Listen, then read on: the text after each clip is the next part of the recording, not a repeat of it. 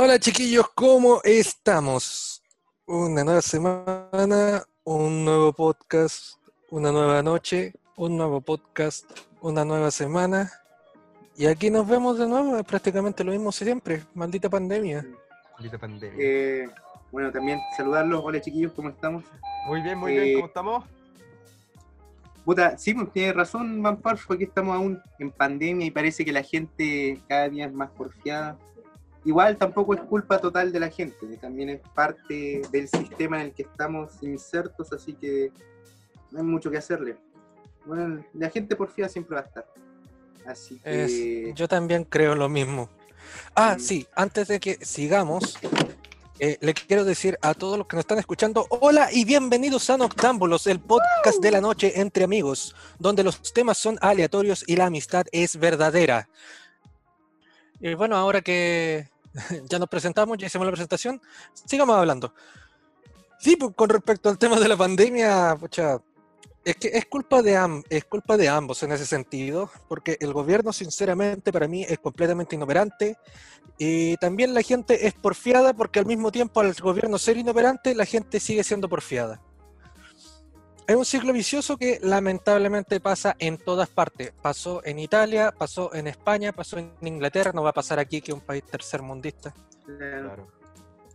Puta, eh, otra cosa, también un poco, no, no tan relacionado con la pandemia, pero no sé si vieron el tema del 5G, que hace unos días está- atrás estaba hablando Piñera, ¿Ya? y yo de verdad, yo es que no entiendo cómo este tipo se supera cada día con cada comentario que hace. Oh, qué Pero, o sea, partiendo por la base de que comparó el, el internet, creo que fue, o la, o la o las redes sociales, no creo que fue el internet, lo comparó con un bisturí. Y ya te voy a decir, ya, a ver, ¿qué, qué dijo ahora con, re- con respecto a un bisturí y al internet? ¿Ya? Bueno, básicamente dijo, el internet es como un bisturí.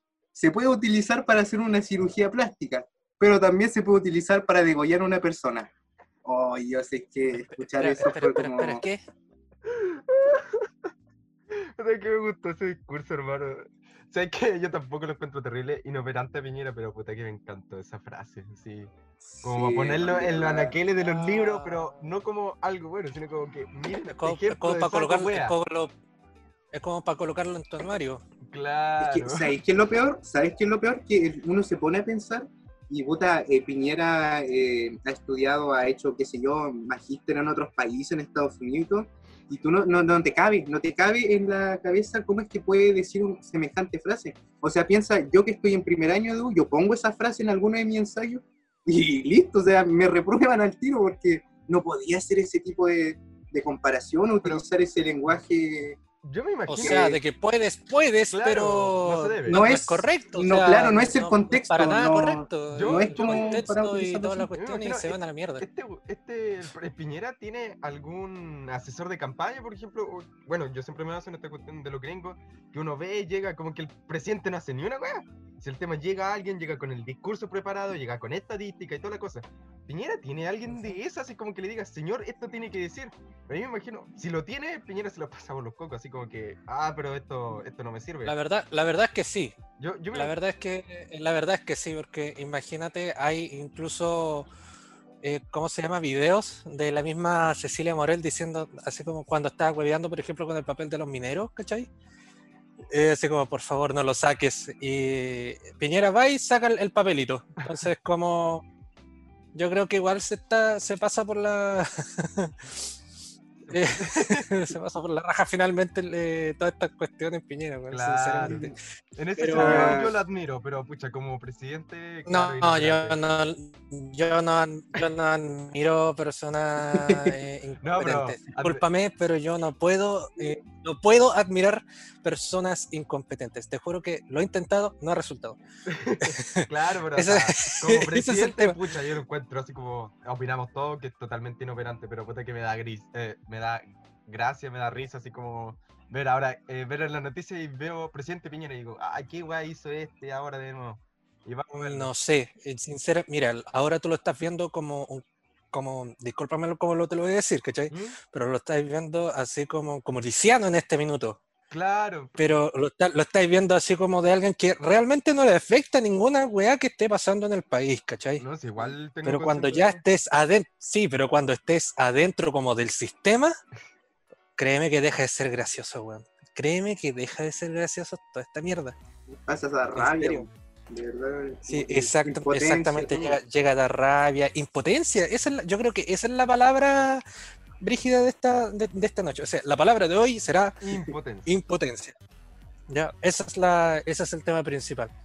Oigan, sí, chiquillos, o- nosotros habíamos hecho eh, a través de eh, redes sociales, si no, me, si no me equivoco, por Instagram, eh, que nuestros queridos oyentes nos colocaran preguntas para que nosotros pudiéramos responder en este preciso minuto, en este preciso podcast, mejor dicho. Claro, claro. ¿Qué les parece si avanzamos a eso? Bien, sí, ¿no? Dele nomás. Ya, mira. Redoble de, de Ya. tambores para la primera pregunta. Bueno, esta. Eh, pu- pu- ¿Puedes colocar en verdad tambores de verdad en este sentido? No, para no haber colocado tus manos. No, pues le quita la ahora, son, sonido predeterminado de tambores. Claro. Sin, sin Tambores, copyright, ese. sin copyright, así. Punto Tambores MP3, MP3. cinco- MP3, inserte aquí. Pun- Punto WAF. Punto. Exacto. Ya, ya. exacto. Mira, esta ya la habíamos Ya, dicho, pero ahora sí. para los nuevos auditores nos preguntaron cómo nos conocimos. ¿Ya? Bueno, no sé cómo partimos. Primero, cómo- porque no todos nos conocimos al mismo tiempo, sino como que diferentes intervalos.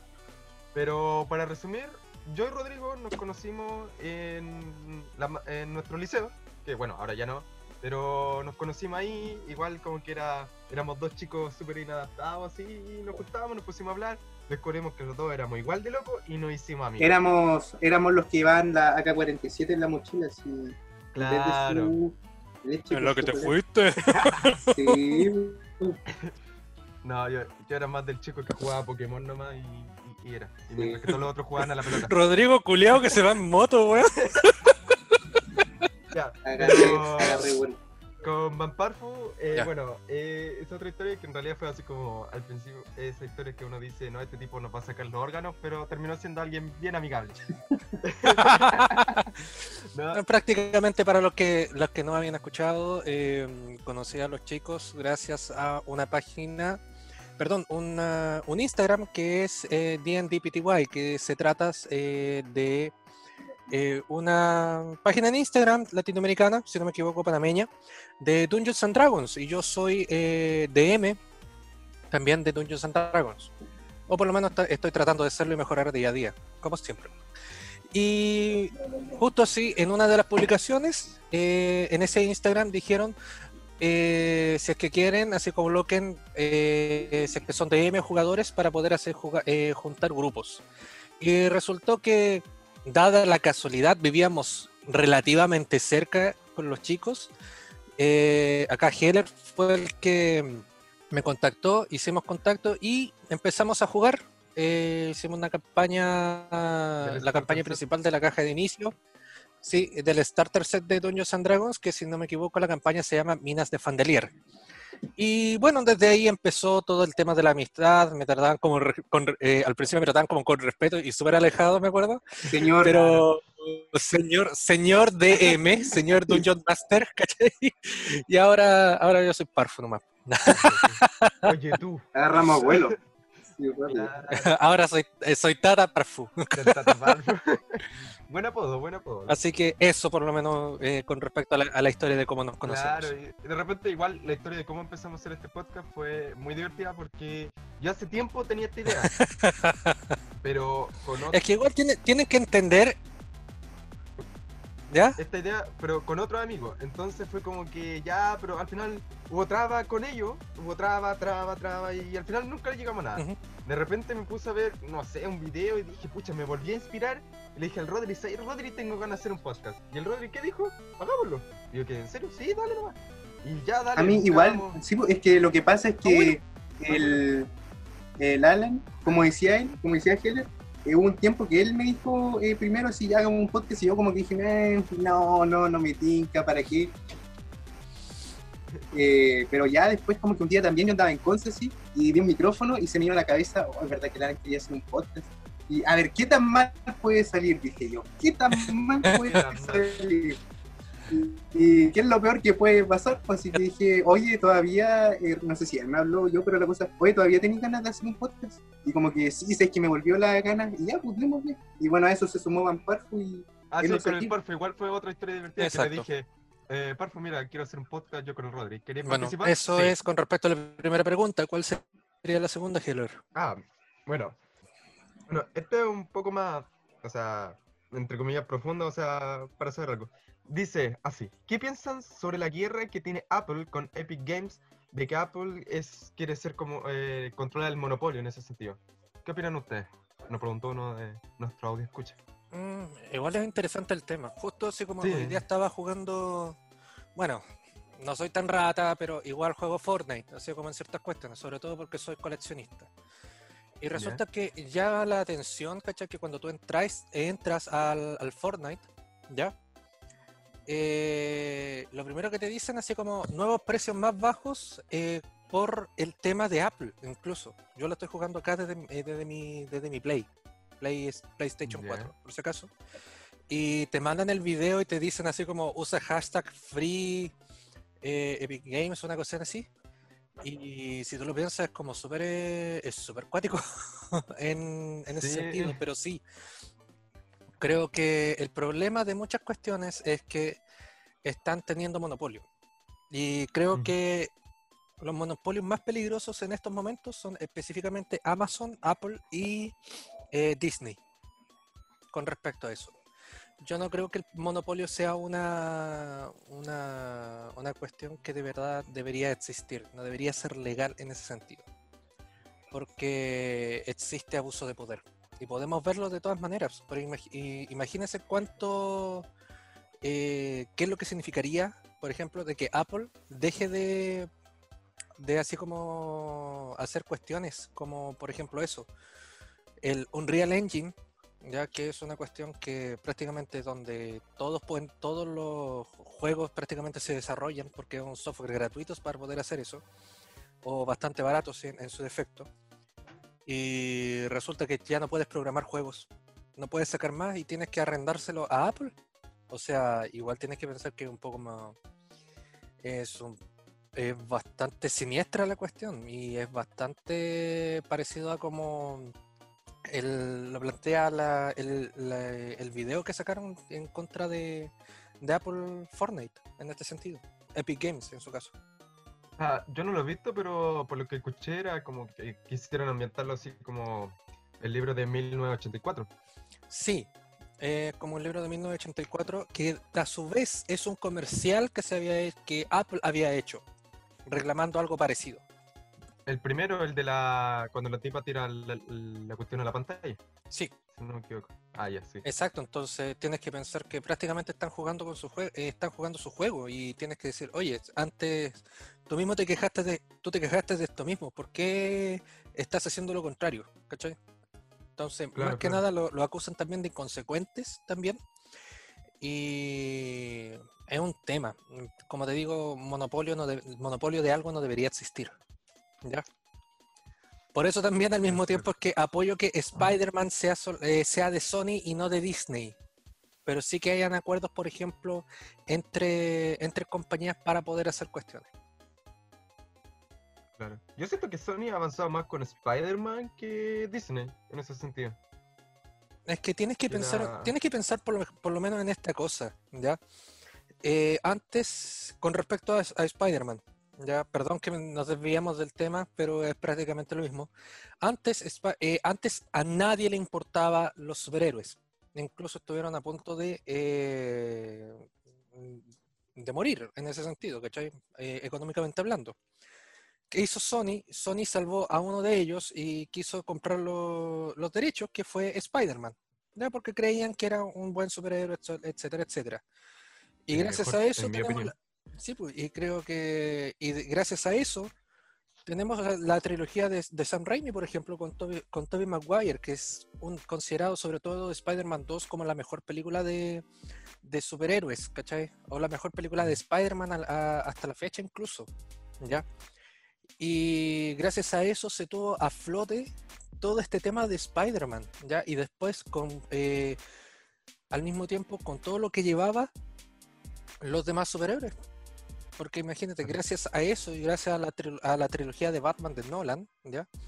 Es que pudimos tener, yo creo, una saga tan completa y tan cohesionada como es la saga de los Avengers. Claro.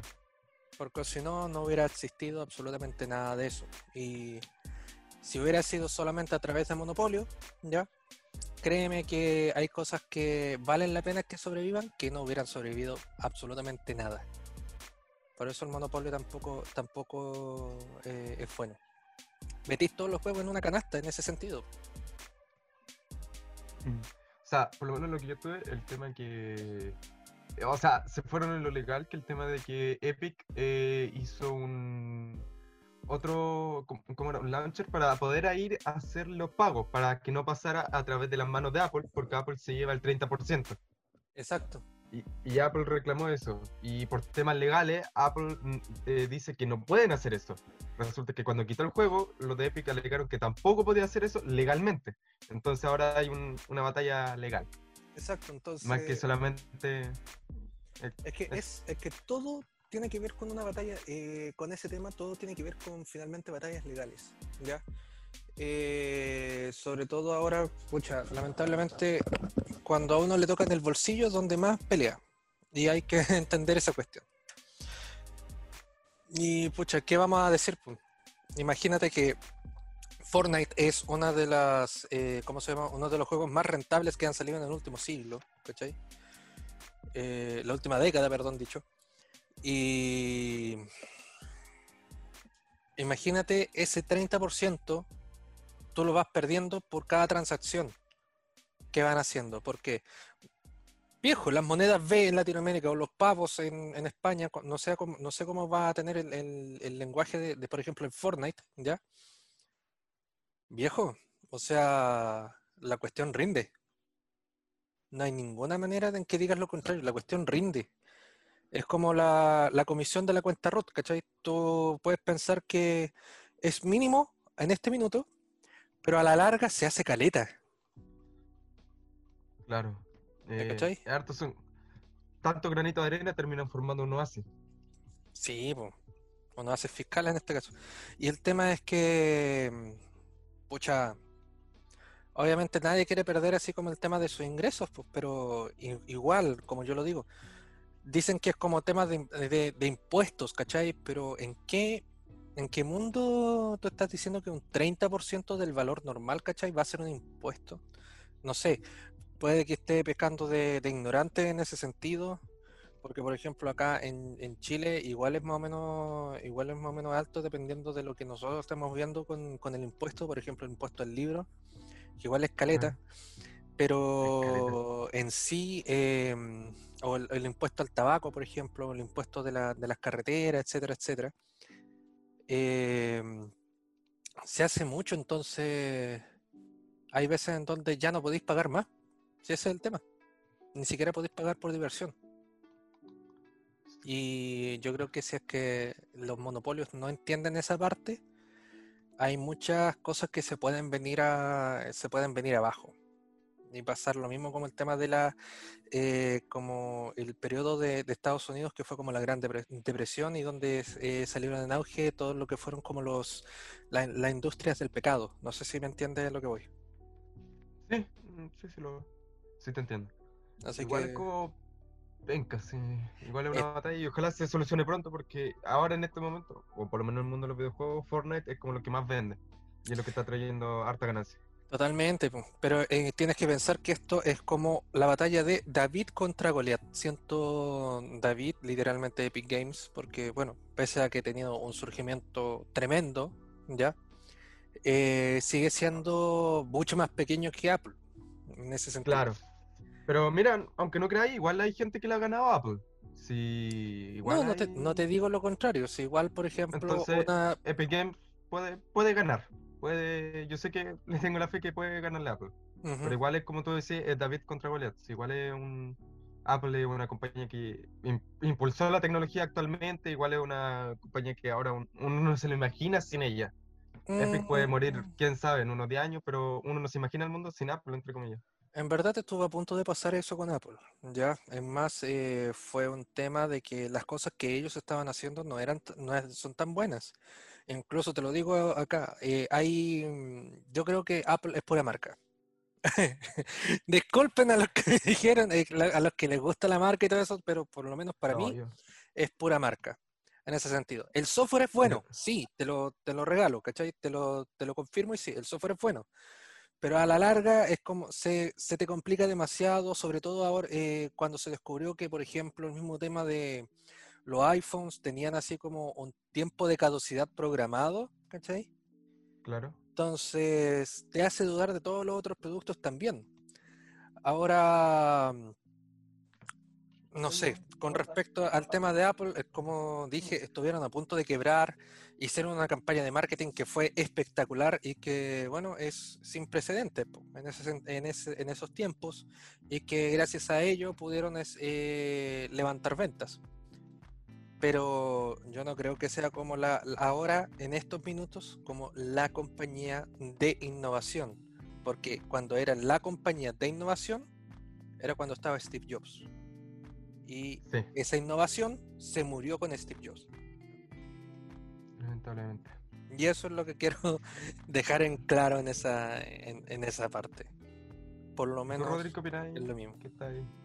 Eh, no, yo estaba callado por lo mismo, o sea, no, no quería hablar desde la ignorancia porque la verdad no, no conozco mucho del tema, entonces no, los de No, que son más... es- y puta, lo que sí podría aportar nomás que algo eh, bien interesante que dijo Juan Parfo, el tema de la, no sé si ustedes han escuchado el concepto de obsolescencia programada. No sé si ¿Ya? menciona, pero que básicamente se trata de que justamente con lo que hablaban Paco, que con la Gran Depresión, o sea, no es eh, sorpresa que antes, eh, hablamos cuando empezaron a surgir los productos, qué sé yo, mecanizados con la revolución industrial, etcétera, los productos duraban muchísimo, tenían una, una duración de vida bastante amplia. Y con este tema de la Gran Depresión, por eso me hizo acordar el, el concepto de obsolescencia programada, surgió eh, la, una, había que buscar una manera, digamos, de, de sacar a flote nuevamente la economía.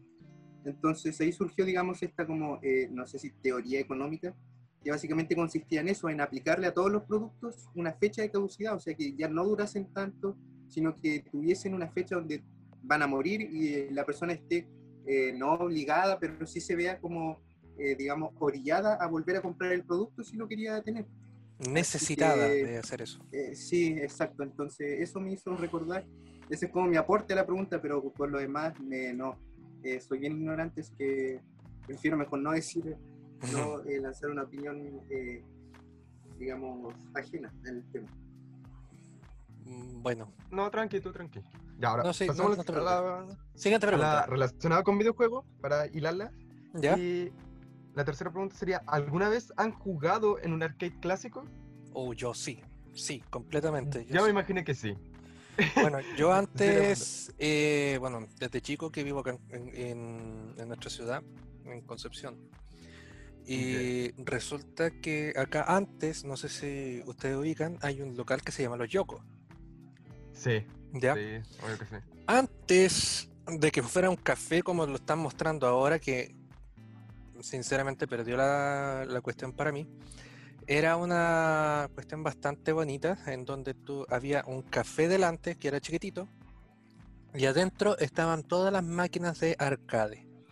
Había desde, no sé, pues del Puzzle Bubble, los típicos Pac-Man, Street Fighter, Aero Fighter también, los Sunset Riders también estaban ahí, yo estaba fascinado con esos juegos. Todo de- desde lo que variaba desde los, los 8 bits a los 16 bits. Así Claro. que no, para mí fue espectacular y una, una muy bonita experiencia poder jugar o haber jugado en, en, en arcades o cuando estaban, por ejemplo, igual en, ¿cómo se llama?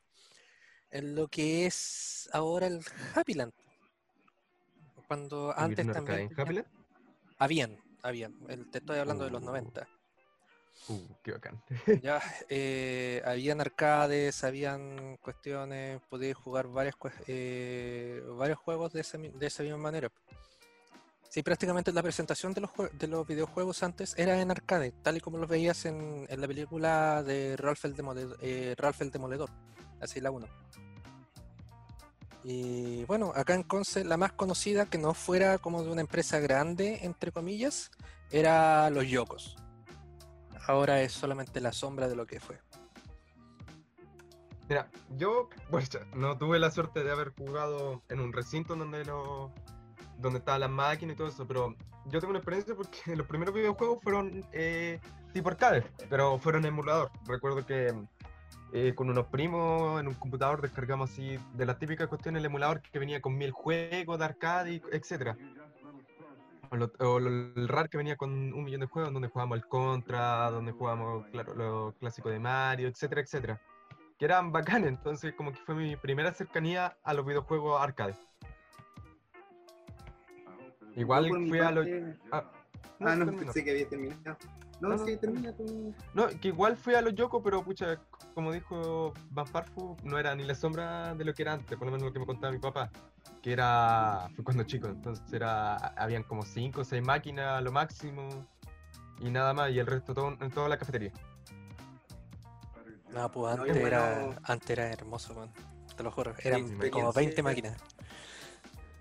Ya, Rodrigo. experiencia con los, con los Ah, sí. videojuegos comienza muy tardía, así que tampoco es que pueda eh, aportar tanto. Lo que sí tuve en su momento, no sé si se considera eh, arcade, pero era esta eh, Polystation, creo que se llamaba, esta que era como una era como esta maquinita que comprabas y le ponías cartuchos y tenía, venían como mil juegos igual. Y que ahí también jugué, como, como decía Heller, también los clásicos de, de Mario, qué sé yo, el Contra, o no recuerdo cómo se llamaba este típico juego de los atletas, que habían varios deportes que eran como de Olimpiadas.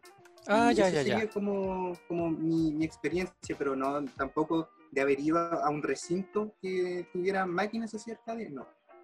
Eh, nací muy tarde para, para estar en ese. Odio ser millennial por la cresta. sí. Eh, ¿Millennial? Hablando de Eh, eso, habla- hablando de eso, yo creo que sería una, buena conversación para, para dar otra ¿Futuro? ocasión, para futuro. Eh, ¿Ustedes se consideran millennials o generación Z? Yo me considero más millennial, porque honestamente siento que mis gustos son de todos millennial. Y ahora hay gente que aún le sigue diciendo millennial, pero lamentablemente son generación Z, o como me gusta decirle, generación de cristal.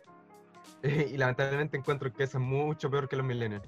Y ya me siento viejo con decir eso, así como que esta generación ya da asco. Ah, Pero es imagínate que hay, hay, hay que admitir pero- lo pero- que pucha, viene Pero mal. esto es Para para, la la si- siguiente. pero esta es para la siguiente, para otra cuestión. Ya, siguiente Ya. pregunta. Canción, banda o estilo de música favorito. U.U. Uy, aquí yo tengo. Eh, déjenme partir a mí porque quizás me voy a Ya. explayar un poquito más. Dale. Eh, Dale, puta, vas. a Heller le contaba hace unos días atrás que estuve muy pegado. Eh, todo esto partió porque, o sea, yo con la música tengo algo bien, bien raro. Porque, porque, a ver, el tema es que si bien escucho música, también tengo eh, esto extraño que es el hecho de que a mí me gusta caleta el cine, o sea, es ir a, a cagarse podría decir. Entonces, cuando hay una escena o una película que me gusta demasiado, así como que ya me, me hace sentir esa emoción, yo lo que hago, ya, díganme raro, si sé que es muy raro, pero lo que hago es descargo esa parte, ese fragmento de la película y lo convierto, lo recorto, o sea, recorto el fragmento y lo convierto a MP3 y lo escucho. Y como que puedo ir en la micro y puedo ir escuchando esa escena de la película y me aprendo los diálogos y todo, así como que, y no sé, me, puta, es, es algo mío y a mí me gusta. Pero en cuanto a música, sí, So serious, Eh, son. Claro, o sea, las escenas míticas del cine. Pero en cuanto a música, eh, puta, últimamente he estado, le contaba a Heller, detrás de, de- del set, he estado muy pegado con la banda de Animals. Y puta, también como eh, harto rock también, yo creo que me voy por ese, por ese lado. En cuanto a nacional, lo que es chileno, puta, se podría decir que los típicos que se yo, los tres, eh, los prisioneros, los bunkers en su momento. eh, y también de repente el rock español como lo típico, o sea, Mago de Oz, qué sé yo, eh, Rata Blanca por ahí, puta, el argentino tampoco seguía atrás, o sea, el rock argentino es casi infaltable, o sea, eh, qué sé yo, Soda Stereo, eh, eh, Andrés Calamaro tiene por ahí sus buenos temas, entonces por ahí voy jugando harto eh, con eso, pero si me pudiera quedar con el género, sería el rock, y quizás la época, si bien varía, pero por ahí yo pienso que diría que serían como los 60 tal vez, los 70, 80, de los 60 hasta los 90 diría yo.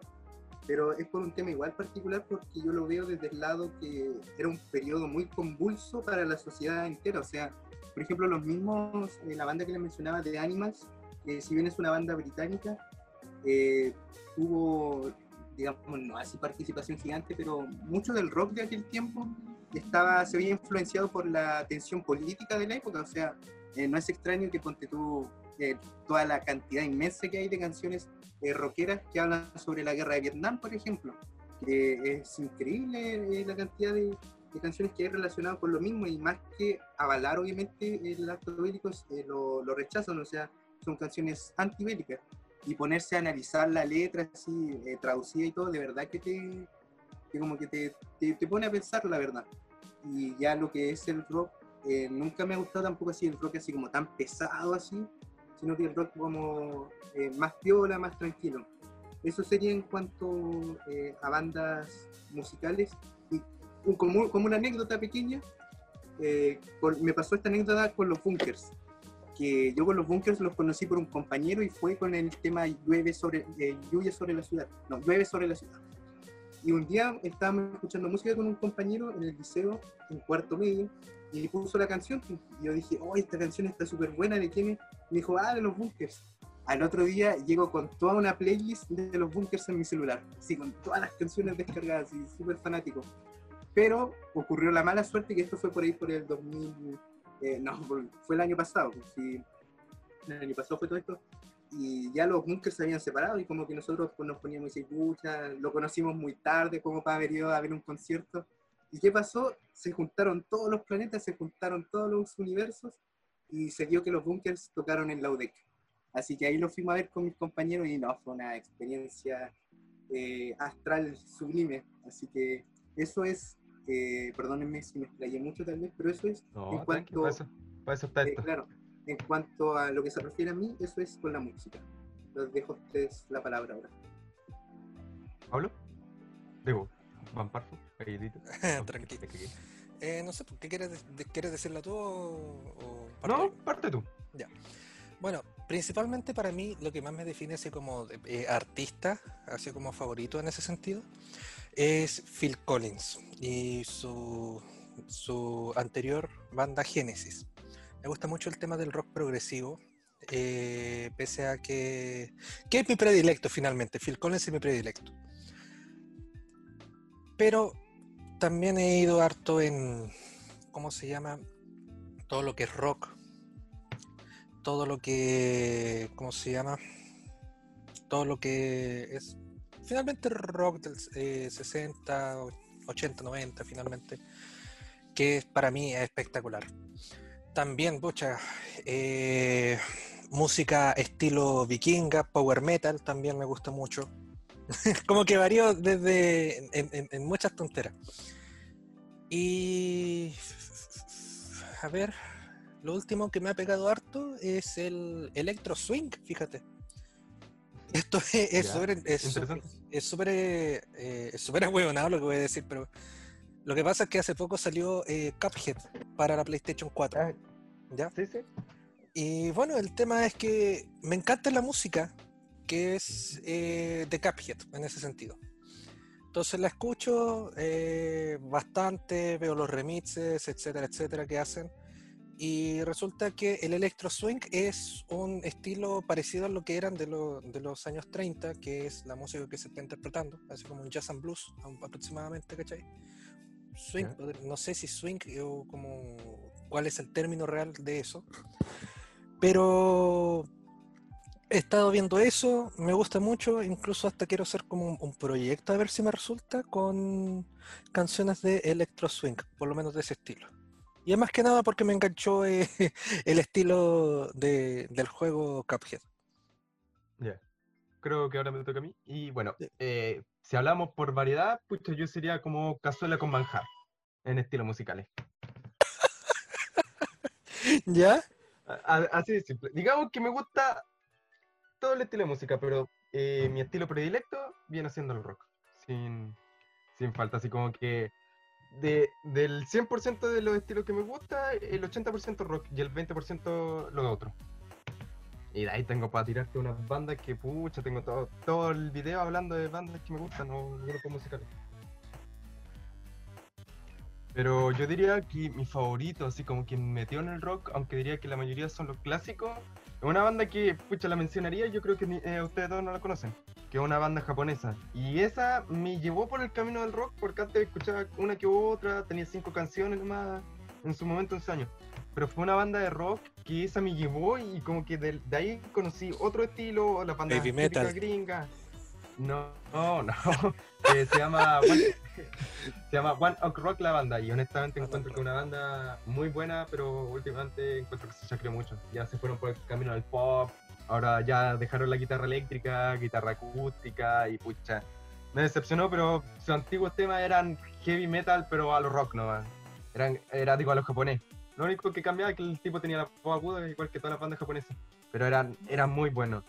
Y pucha, de su banda hay un tema que me gusta, que es el Remake. Que pucha, eh, me encanta esta banda porque todos sus temas son depresivos. Son como los. De verdad, de verdad. Pero es que el punto es que no parecen depresivos, es como, son como los Green Day japoneses. Green ¿Ya? Day japonés, ya, vale. No, de los, perdón, los My Chemical Romance japoneses, como que los son terribles Ah, emo, como que eh, la cara pintada, le grito y que la cosa. Pero yo busco las traducciones, que igual de japonés a inglés, de inglés a español, entonces toda la cosa.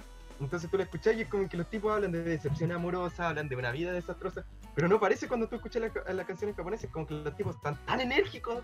El remake habla de eso, de cómo deja un amor y cómo lidia con eso, de que ya no la seguirá más, etcétera, eh, etcétera.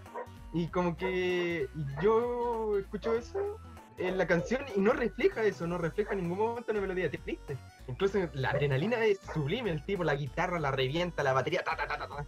Y es, un espectáculo muy increíble de escuchar, sí, en ese sentido. Pero, pucha, eso por lo menos yo diría que me inclino por el rock. Y soy como totalmente la cara puesta del Rodri, que para mí mientras más fuerte, mejor es el rock.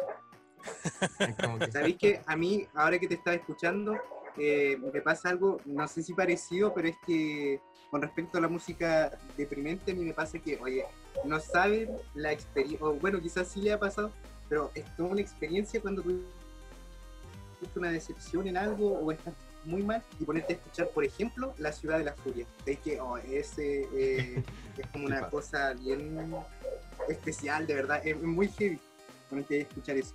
Eso quería decir solamente. Colocar Pero- canciones de Ah, y bueno, Oye, viejo, antes, de, Eh, antes, antes de todo, discúlpame. Lo que pasa es que tengo que agregarlo en esto. Yo me acuerdo que antes en el liceo, eh, cuando yo estaba en el liceo, era tan brígido el tema así como de, como de adolescente, de ese como de los amores, así como de todas esas, todas esas tonteras, ¿cachai? Que como que te hacían la- esta típica depre preadolescente, ¿cachai? O adolescente. Eh, hacíamos competencias por quién mostraba la canción más triste, weón. oh, qué triste, Mentirte, qué weón. mal. Así como que hacíamos quién mostraba la canción más triste, weón. Te lo juro. En- El Era como colocar, imagínate una, una playlist, ¿cachai? En Spotify con puras canciones tristes, ¿cachai? Pero seleccionadas por todos tus amigos. Ya, era como una Ya. cuestión así que hacíamos. Ya. Y el premio, el premio al mejor lugar era un abrazo así grupal, todos llorando juntos. El que ganaba se ganaba en el centro. En el centro, así como que, así como, hola, soy Parfu, hola Parfu, estoy aquí porque tengo depresión". No, pero el tema es, eh, el tema es eso que hacíamos como competencia y una de esas, creo que yo la, yo la gané, eh, uno de esos días yo la gané porque coloqué un tema de, eh, ¿cómo se llama este? Que es, son poco conocidos, ¿ya? Pero creo que se llamaba Matt Elliot, ¿ya?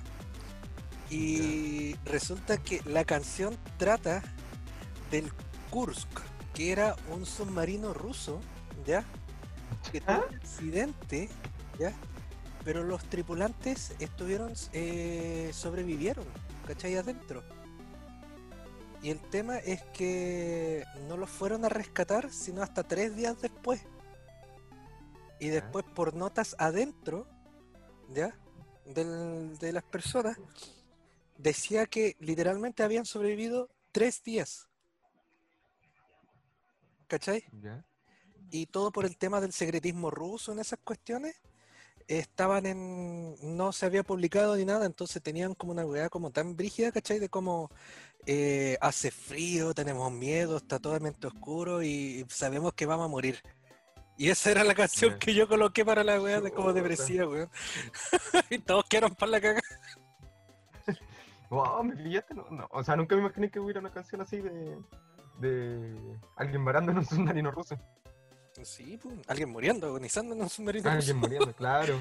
Ya, pues, pero, Como- eso, pero eso, el tema era como, como para agregar esa, esa anécdota de, la- de las canciones tristes, weón, ya que estábamos todos en eso. Ya, antes de que no se aca- nos acabe el tiempo, creo que alcanzamos para una pregunta más, si es que la hablamos rapidito. Eh, no, no creo. O sea, tendría que elegir entre algunas. A ver. Eh, ya elijamos la, la última.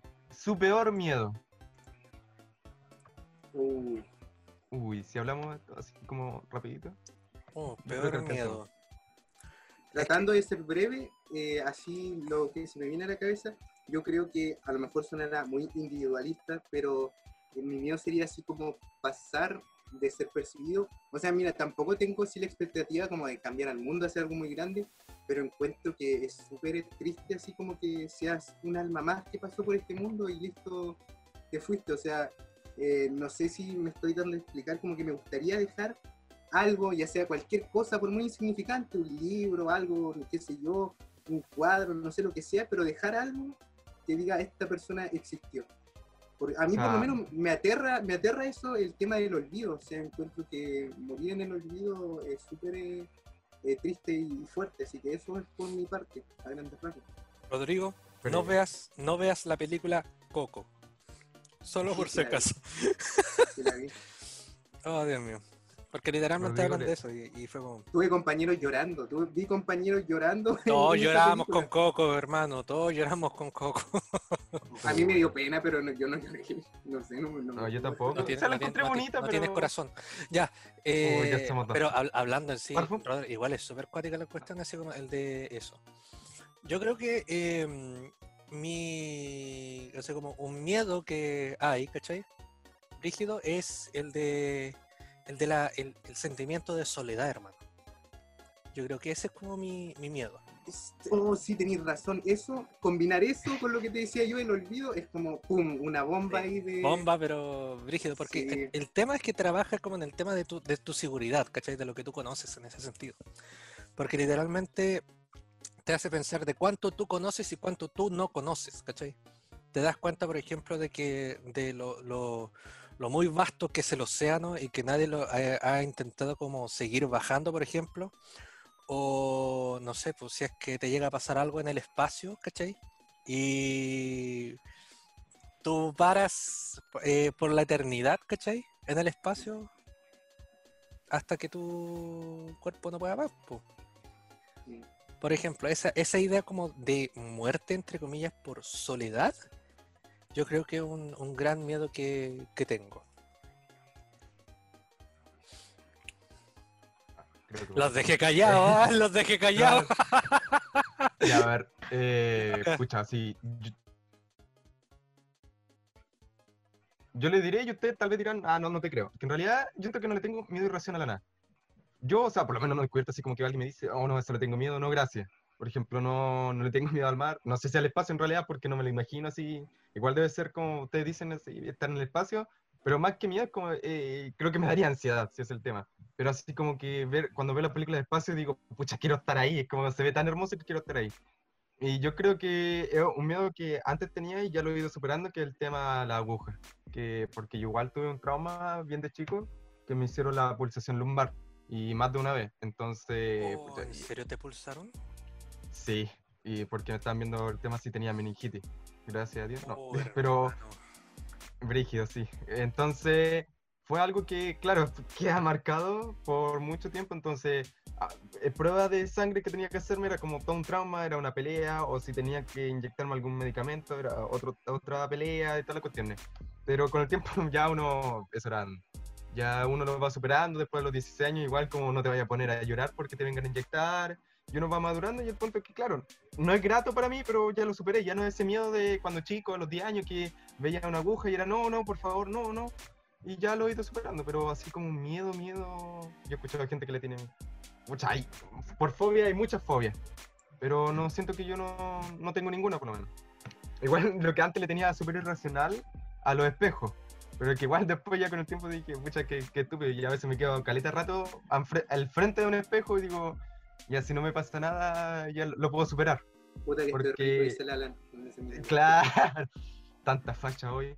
Y pucha, eh, como que quedarme. Eh, porque antes le tenía miedo por el tema de que muchas películas de terror, como la típica, el típico plano, alguien está enfrente del espejo, como que los típicos cajones que tienen los gringos, que tienen un espejo, lo abren, después cierran el, cajón y aparece alguien detrás, una cuestión así. Era como ese miedo irracional. O que ah, eh, veía algo en el espejo que no era normal, etc.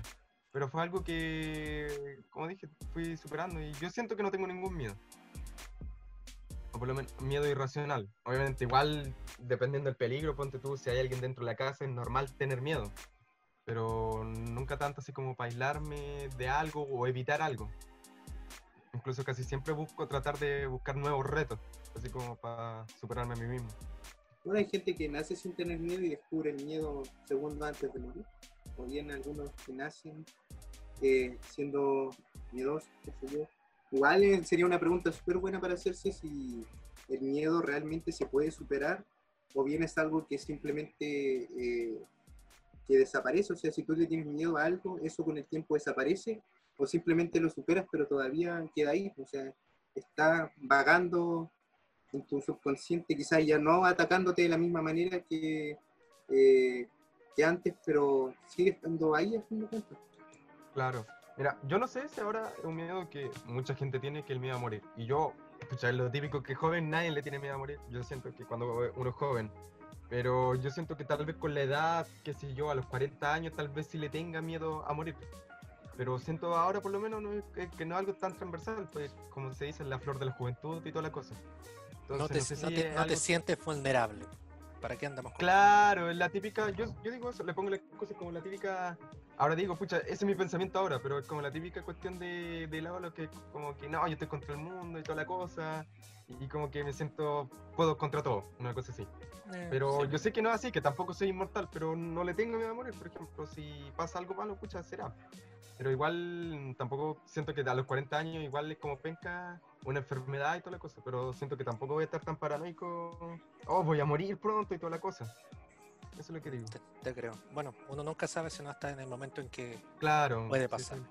bueno, chicos, eh, y esto ha sido todo por esta noche. Lamentablemente, ustedes saben, eh, cuesta un poco el tema de quedarse despierto hasta tantas horas de la noche. Esperamos que les haya gustado el episodio de hoy.